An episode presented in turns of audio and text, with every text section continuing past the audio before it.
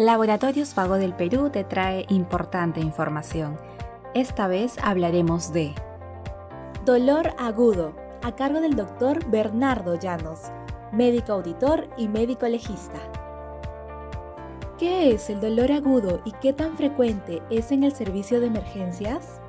El dolor agudo es una respuesta fisiológica de corta duración ante un estímulo adverso, que puede ser un trauma, una enfermedad aguda o una cirugía. Bueno, el dolor es la causa más frecuente de consulta en el servicio de urgencias, llegando a ser, según los reportes estadísticos, hasta el 78% de pacientes y un tercio de ellos manifiesta dolor severo.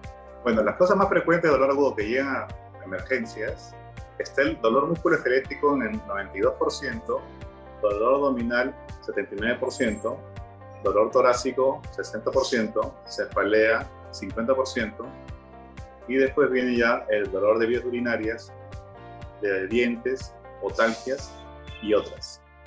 ¿Cómo se evalúa el dolor agudo? Se debe valorar preguntando la antigüedad, localización, extensión, el carácter y las circunstancias que lo modifican y los fenómenos asociados. Algunos refieren que debería evaluarse como un signo vital más en la emergencia, junto con la frecuencia cardíaca, la temperatura. ¿Cómo se puede valorar? Mediante escalas. Se puede diferenciar en leve, moderado o severo. ¿Cómo se trata el dolor agudo en los servicios de emergencia? Se tiene que buscar cuál es el analgésico ideal. ¿Y cuál es este? Aquel que tiene una potencia elevada.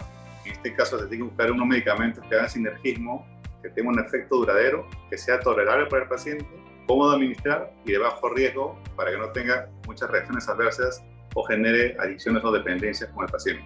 Además de usar un analgésico, hay que usar ayudantes, que son medicamentos que ayudan a contribuir a disminuir el dolor.